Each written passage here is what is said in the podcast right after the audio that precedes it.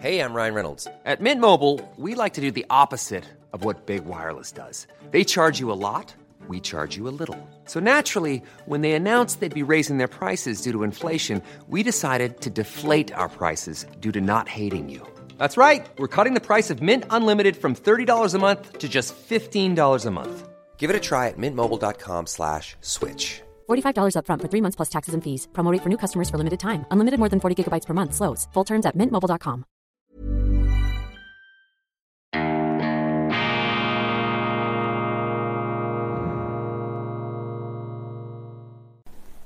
Grüezi miteinander. Einen wunderschönen guten Morgen, meine sehr verehrten Damen und Herren. Ich darf Sie herzlichst begrüßen aus dem Hauptquartier der Meinungsvielfalt, aus der Zitadelle des qualifizierten Widerspruchs bei Weltwoche Daily. Die andere Sicht, unabhängig, kritisch, gut gelaunt am Dienstag, dem 16. August 2022. Es irrt der Mensch, solange er strebt. Es irrt der Mensch, solange er strebt. Dieser Hammersatz, diese Zentralerkenntnis der Conditio Humana, der menschlichen Existenz, dieser Satz findet sich selbstverständlich in diesem Klassiker, in diesem Buch Faust des legendären Johann Wolfgang von Goethe. Und dieser Satz, es irrt der Mensch, solange er strebt, ist von unglaublicher Tiefe, denn er formuliert im Grunde das,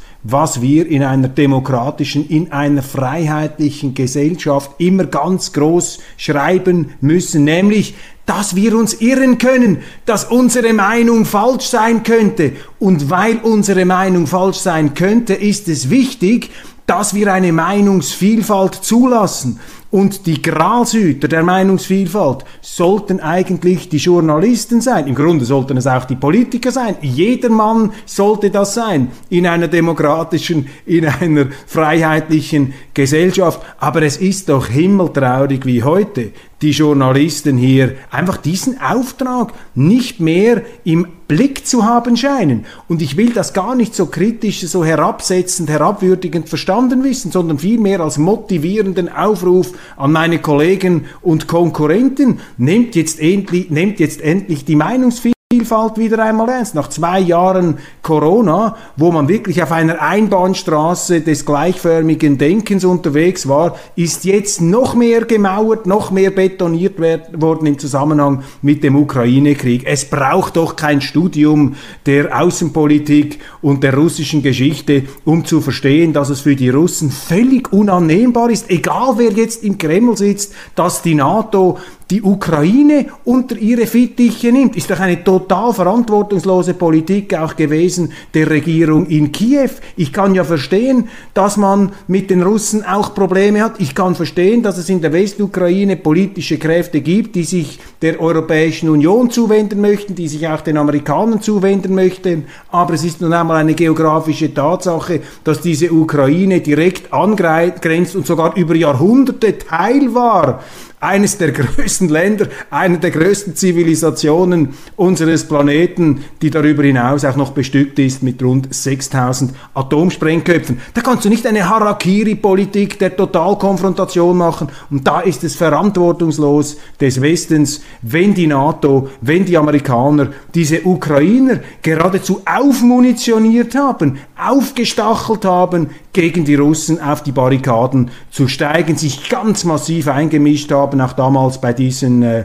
Putsch-ähnlichen Vorgängen auf dem Maidan 2014, als eine immerhin legitim gewählte, wenn auch korrupte Regierung einfach weggedrückt wurde. Stellen Sie sich einmal vor, was die Amerikaner gemacht hätten, wenn der russische Geheimdienst bei einem Regimewechsel, bei einem gewaltsamen Regimewechsel in Mexico City die Finger im Spiel hätte. Ich glaube nicht, dass Washington acht Jahre lang und einen Bürgerkriegsähnlichen Zustand abwarten würde. Die wären mit ihren Navy Seals und ihren Sonderkommandos schon nach acht Stunden in Mexico City eingefahren. Entschuldigung, wir müssen doch ein bisschen realistisch bleiben. Ich bin auch kein Freund der Interessensphärenpolitik. Ich bin kein Freund der Monroe-Doktrin, wo die Amerikaner sagen, uns gehört Südamerika, uns gehört diese ganze Meereszone und wer sich da immer einmischt, der muss mit härtesten Vergeltungsmaßnahmen rechnen. Wo ist da das Selbstbestimmungsrecht der Völker? Die Chinesen machen es genauso. Früher haben es die Europäer so gemacht, die europäischen Großreiche, als sie das noch konnten, als sie militärisch dazu in der Lage waren. Ja, und die Russen sind da kein Deut besser oder schlechter als die Amerikaner und die Chinesen. Aber wenn es die Russen machen, wenn sie ihre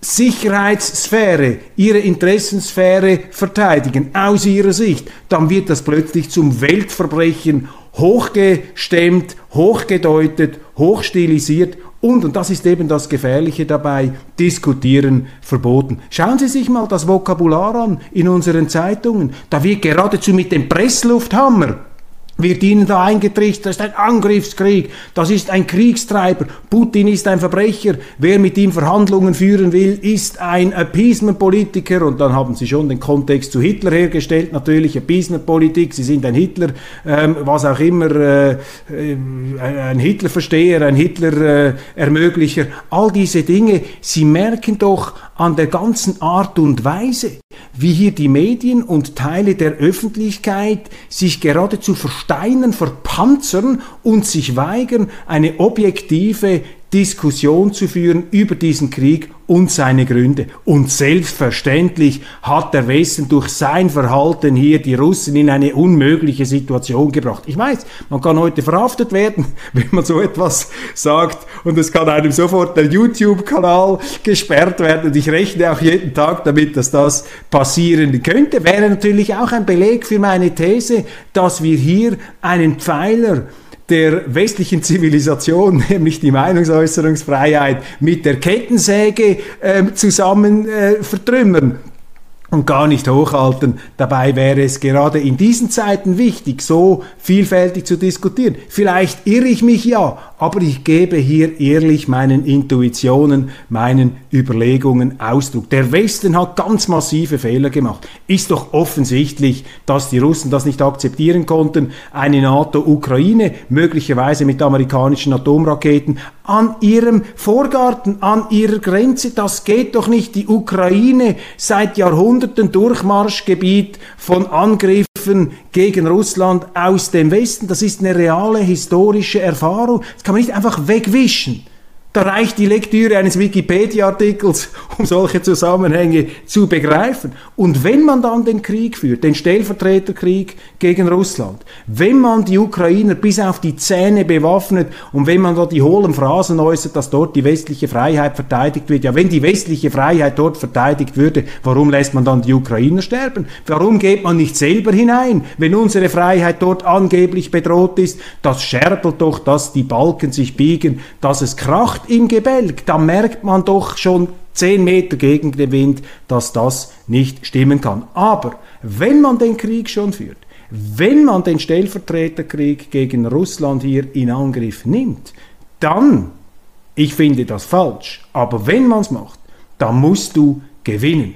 Und das, was wir jetzt machen, ist der Versuch, Putin ins Knie zu schießen, aber wir schießen, wir jagen die Kugel vorher durch unseren Kopf oder durch einen unserer Lungenflügel. Mit anderen Worten, wir schaden uns mehr als den Russen. Und ich sehe es ja selber als Unternehmer. Ich sehe es ja an den explodierenden Preisen. Wir merken das auch im ganzen Energiebereich, in dieser Grundlagendimension. Wenn dort die Preise explodieren, wird alles teurer, weil auf diesen Rohstoffen unsere ganze Zivilisation beruht. Und ich kann die Politiker, meine Damen und Herren, nicht mehr hören, die jetzt da mit ihren Durchhalteparolen, mit ihren Bunkerbefehlen uns da ähm, einzulullen versuchen versuchen, ja, wir müssen jetzt Energie sparen, wir müssen dies tun, wir müssen jenes tun. Keiner dieser Politiker wird auch nur im entferntesten von den Auswirkungen der eigenen hier propagierten Politik betroffen sein. Es gibt ein berühmtes Zitat des äh, amerikanischen Ökonomen Thomas Sowell.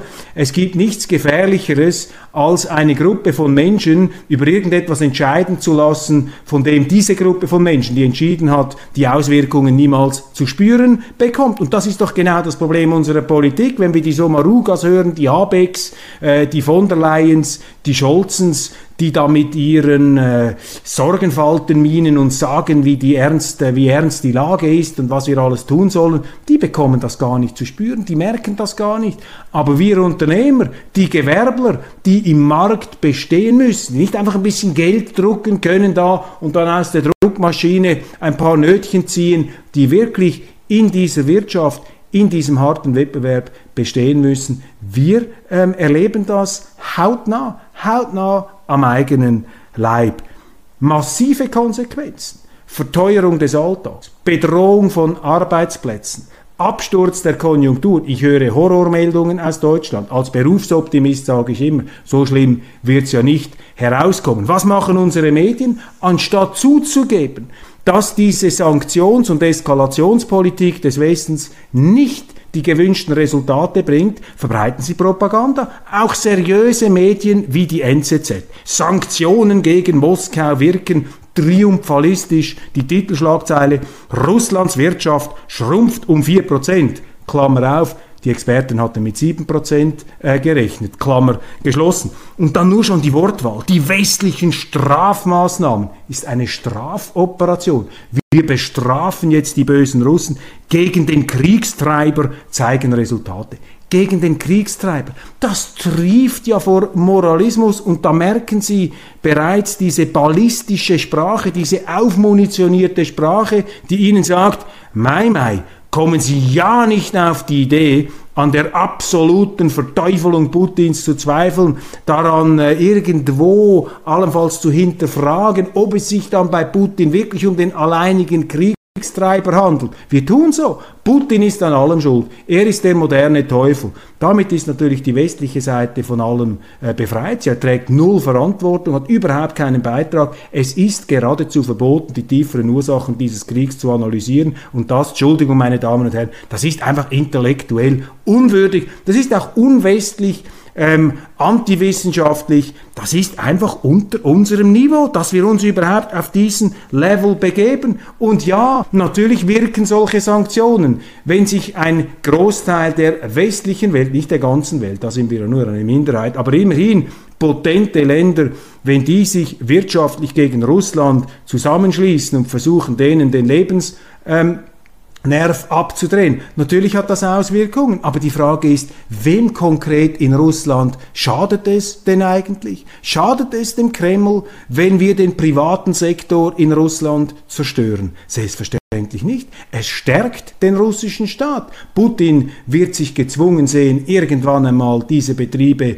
die vom Westen da an die Wand gedrückt werden, zu verstaatlichen. Ist das in unserem Interesse, hier eine neue post-sowjetisch-russische Staatswirtschaft heranzuzüchten. Dann werden diese Sanktionen natürlich mentalitätsmäßig die Russen militanter stimmen. Es werden ja unbesehen äh, ihrer Haltung gegenüber der aktuellen Regierung im Kreml alle Russen gleichermaßen bestraft, mehr oder weniger. Das heißt, wir äh, züchten, wir produzieren hier eine Ressentiment-Gemeinschaft, eine Hassgemeinschaft, die sich vom Westen ungerecht behandelt fühlt. Ist das in unserem Interesse? Also diese Sanktionen wirken, titelt da die NZZ, völlig undifferenziert. Es wird gar nicht diskutiert, wem genau sie schaden und was genau die etwas ähm, durchdachteren Konsequenzen dieser Sanktionen sind.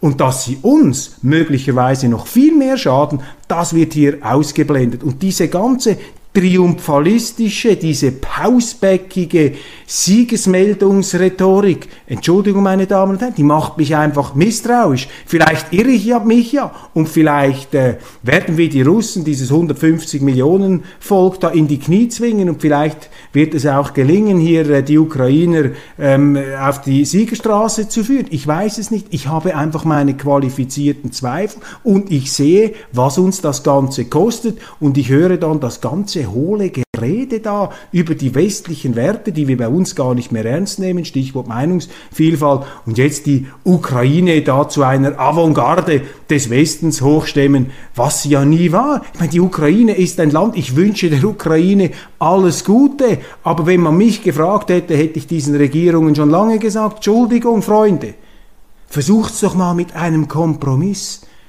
Ihr müsst vielleicht doch auch mal mit Putin an einen Tisch sitzen.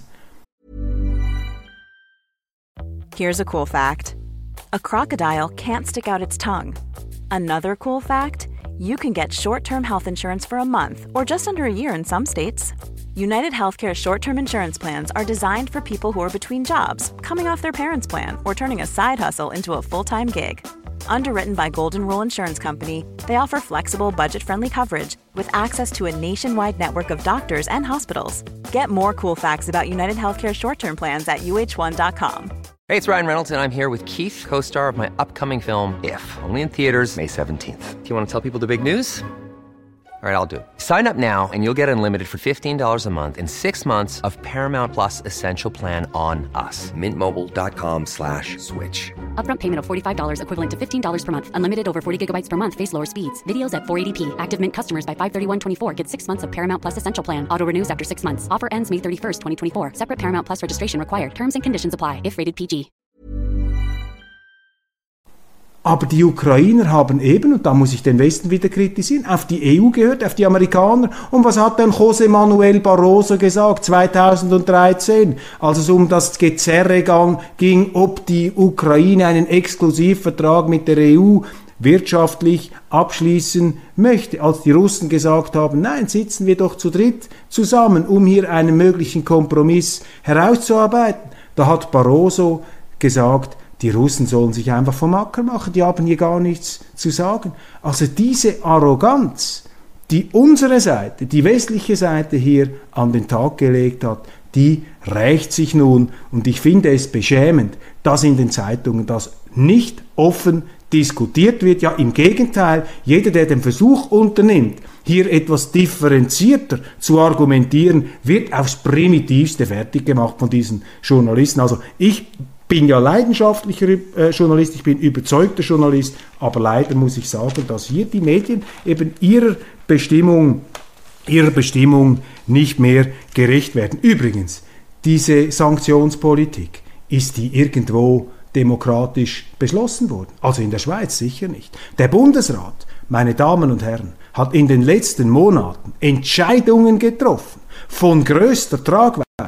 Er hat die Neutralität beerdigt. Er hat die Schweiz zur Kriegspartei gemacht, zur Wirtschaftskriegspartei gegen Russland. Und hören wir doch einmal auf, das Ammenmärchen zu glauben, dass diese Sanktionen keine Kriegsmaßnahme seien. Natürlich sind sie das, darum macht man das ja. Mit der Hungerwaffe möchte man die Russen existenziell an die Wand drücken. Das ist ja die Raison d'être dieser Strategie und die Schweiz ist mittendrin. Das hat der Bundesrat alles entschieden, ohne auch nur den Hauch einer demokratischen, einer direkt demokratischen Legitimation. Und da muss man sich dann nicht wundern, meine Damen und Herren, wenn es immer mehr Leute gibt, die sagen, ja da oben, die machen sowieso, was sie wollen. Das ist eine Verschwörungstheorie zwischen oder eine Verschwörung zwischen dem WEF, zwischen den Amerikanern, zwischen der EU und dem Bundeshaus und die Bildesberger kommen auch noch hinein. Ich teile diese Verschwörungstheorie nicht, aber ich sage Ihnen, dass solche Theorien und solche Szenarien sich wachsender Popularität erfreuen, ist doch Ausdruck und Symptom eines ernsthaften Unbehagens, eines Unbehagens, mit dem wir uns schleunigst auseinanderzusetzen hätten und das wir auch ernst nehmen müssen. Denn mit diesen Verschwörungstheorien, den sogenannten, dokumentieren die Leute, dass sie letztlich nicht mehr verstehen, was die da oben entscheiden und vor allem, dass sie sich nicht mehr als Teil dieser Entscheidungen empfinden.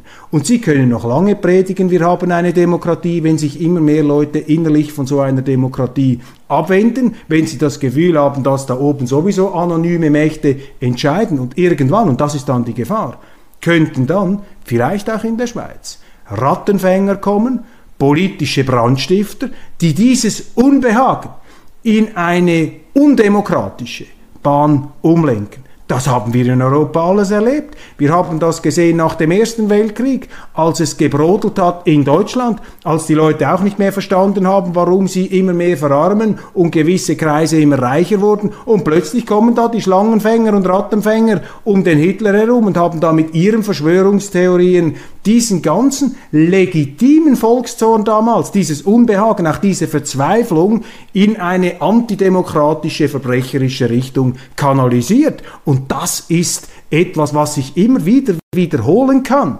Und deshalb, meine Damen und Herren, mache auch ich mir Sorgen, ohne jetzt in irgendein Weltuntergangsszenario verfallen zu wollen, aber ich mache mir ernsthafte Sorgen, dass wir durch diese ganze Manipulationsberichterstattung, durch diese propagandistische Einseitigkeit, durch diese emotionale Aufwühlung, die einerseits da ist, das wirtschaftliche Elend, das sich anbahnt und die zusehends einsamen, abgehobenen Entscheidungen unserer Politeliten, zum Teil Scheineliten, dass dieses Gemenge, diese, ähm, diese, diese, diese Komponenten sich da zu einer brodelnden äh, Giftmischung ähm, äh, bündeln und ballen und köcheln.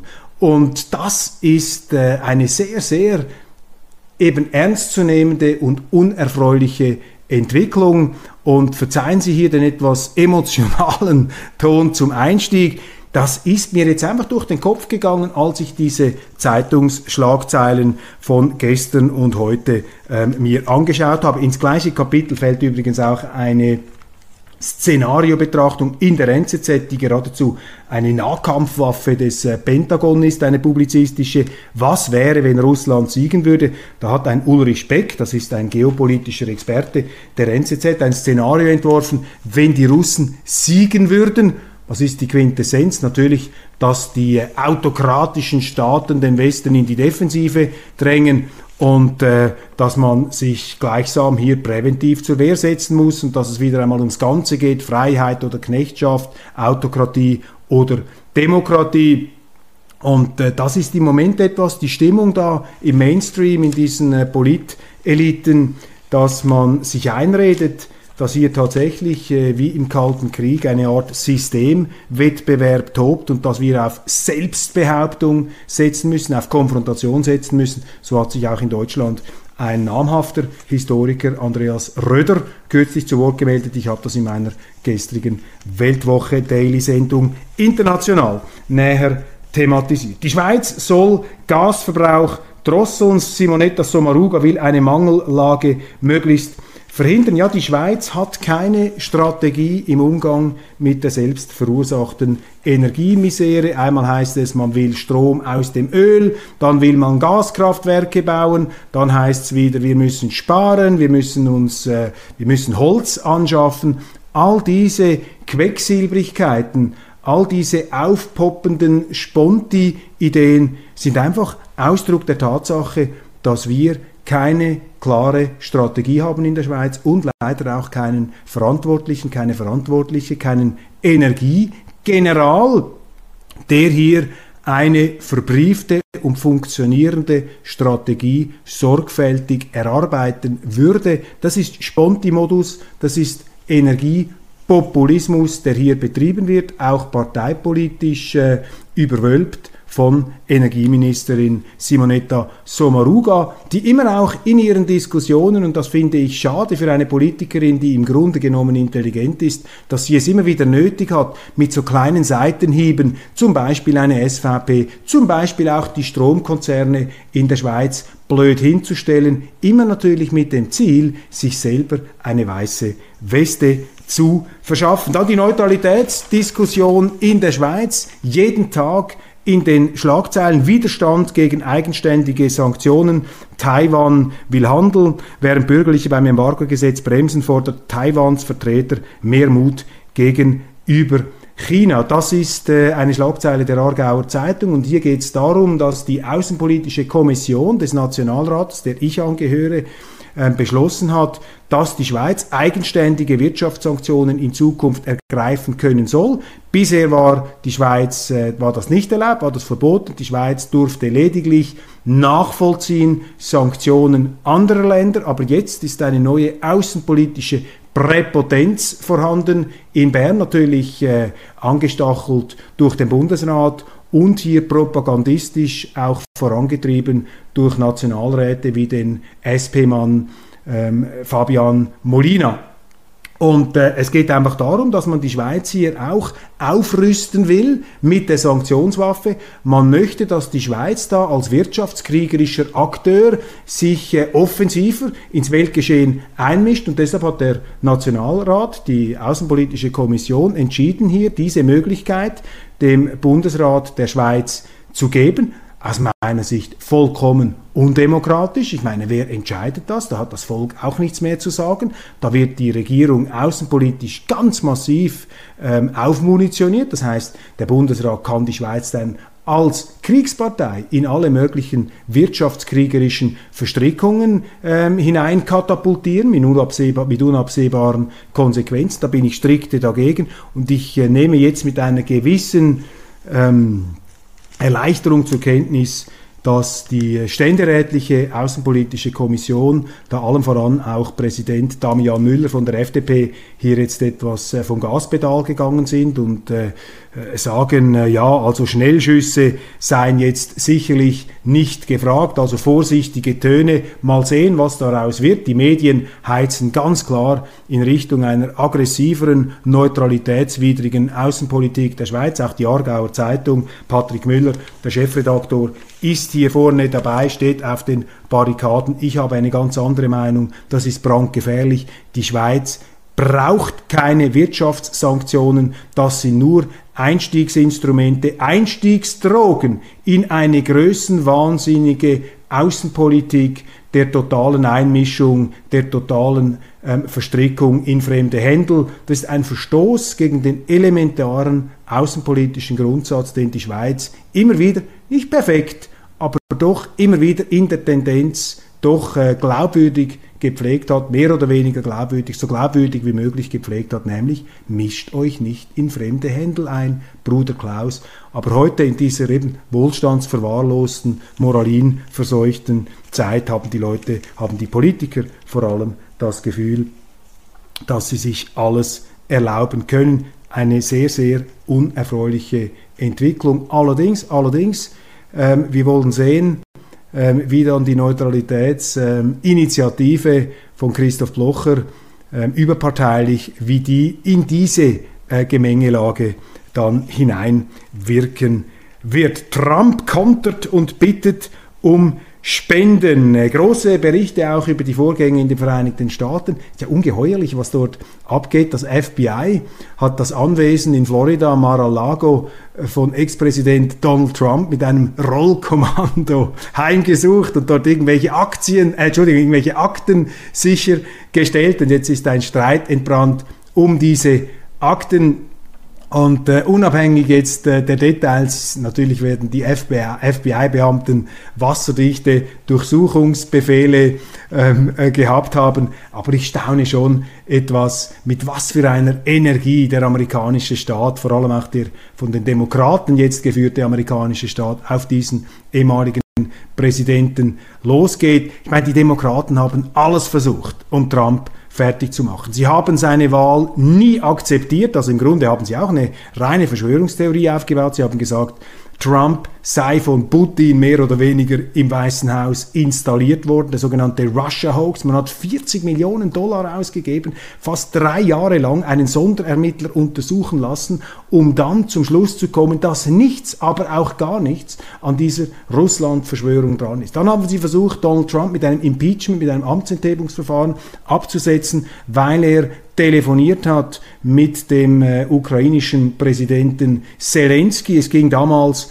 um Korruption in der Familie Biden, Korruption, die mittlerweile mutmaßlich sich indizienmäßig immer mehr verdichtet. Da hat man versucht, Trump abzusetzen. Man hat sogar, und da haben sich Twitter und andere ebenfalls ähm, hergegeben dafür, man hat sogar die Medien daran gehindert, Recherchen zu veröffentlichen, die auf sozialen Kanälen weiter zu verbreiten, Recherchen, die eben sehr große Fragwürdigkeiten im Geschäftsgebaren der Familie des heutigen Präsidenten ans Tageslicht brachten. Eigentlich ungeheuerliche Vorgänge. Dann hat man versucht, äh, Donald Trump auch zu einer Art ähm, ja, Rebell, zu einem äh, diktatorischen Staatsumstürzler zu, äh, zu äh, stempeln, aufgrund der Vorgänge des 6. Januars im Zuge der äh, Behauptungen Trumps, die letzte Wahl sei gefälscht worden und jetzt also noch diese, ähm, dieses Hearing sehr einseitig besetzt und die äh, FBI-Aktionen. Wissen Sie, ähm, jetzt das Ganze etwas pauschal beurteilt, aus der Sicht eines republikanischen Trump-Anhängers, der sich ja mit Trump durch die Medien immer auch gleich mit verleumdet sah. Die Angriffe auf Trump waren im Grunde ja auch die Botschaft an seine Wähler, ihr seid Dreck, ihr seid beklagenswert, ihr seid sozusagen der himmeltraurige Bodensatz der amerikanischen Gesellschaft. Eine unglaubliche Arroganz, die hier auch von den Medien und von den Demokraten an den Tag gelegt wurde. Und es braucht jetzt nicht wahnsinnig viel Fantasie, um sich hineinzuversetzen in die Welt eines solchen Trump-Wählers, der seit Jahren verhöhnt wird von den Demokraten, der seit Jahren verhöhnt wird von den Medien, der gesehen hat, mit was für illegitimen Methoden man versucht hat, diesen Donald Trump aus dem Amt zu befördern. Und deshalb, meine Damen und Herren, nicht, dass ich diese Theorie glaube oder mit unterzeichne, aber deshalb ist es verständlich, wenn viele dieser Trump-Unterstützer, dieser Deplorables, dieser Beklagenswerten, wie sich damals Kandidatin Hillary Clinton ausgedrückt hat, dass die sagen, selbstverständlich hat es Wahlbetrug gegeben. Die ganze Amtszeit von Donald Trump ist doch der Versuch der Demokraten gewesen, mit aus Sicht der republikanischen Trump-Wähler betrügerischen Fake-Methoden diesen demokratisch einwandfrei gewählten Präsidenten aus dem Amt zu befördern. Und deshalb, und das ist jetzt wiederum der, äh, die Pointe an der ganzen Sache, und weil die Demokraten so einseitig und aggressiv hier vorgehen, ist Trump nach wie vor politisch hoch im Kurs. Und scheinen seine Unterstützer in ihrer Unterstützung nicht zu wanken. Und in den angelsächsischen Medien lese ich jetzt schon Artikel, die dem abgewählten Präsidenten sehr reelle Chancen bescheinigen, noch einmal zu reüssieren bei der Wahl 2024. Mal sehen, ob es so weit kommt. Meine Intuition, mein Gefühl ist, wenn das FBI auch weiterhin solche Aktionen macht, dann werden die Aktien von Trump weiter steigen. Ja, Grünliberale erheben Anspruch auf Bundesratssitz. Auch das noch ein etwas Sommerloch-Thema aus der schweizerischen Politik.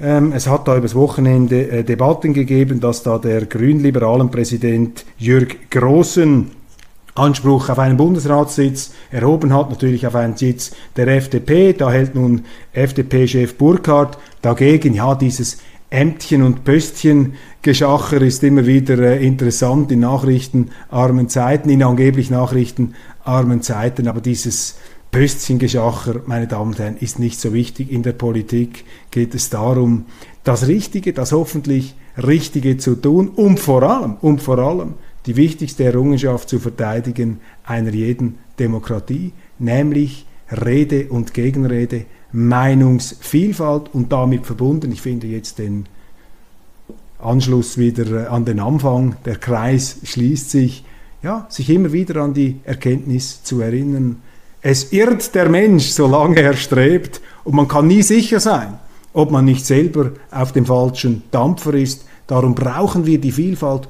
brauchen wir die Diskussion und brauchen wir auch die Provokation von ketzerischen Gedanken, von unkonventionellen Gedanken, damit eben die Auseinandersetzung stattfinden kann, damit der äh, Hartbeton dieser äh, verordneten, aufgezwungenen Konsenskultur, dass dieser Konsensbeton, dieser Meinungsbeton aufgeknackt werden kann und das Gespräch wieder frei fließt. Frischluft fürs Hirn da sind wir schon wieder beim Motto unserer Sendung. Meine Damen und Herren, ich danke Ihnen ganz herzlich für die Aufmerksamkeit und freue mich, wenn wir uns auch morgen wiedersehen bei Weltwoche Daily, die andere Sicht, unabhängig, kritisch und noch viel besser gelaunt als vor den Sommerferien. Machen Sie es gut.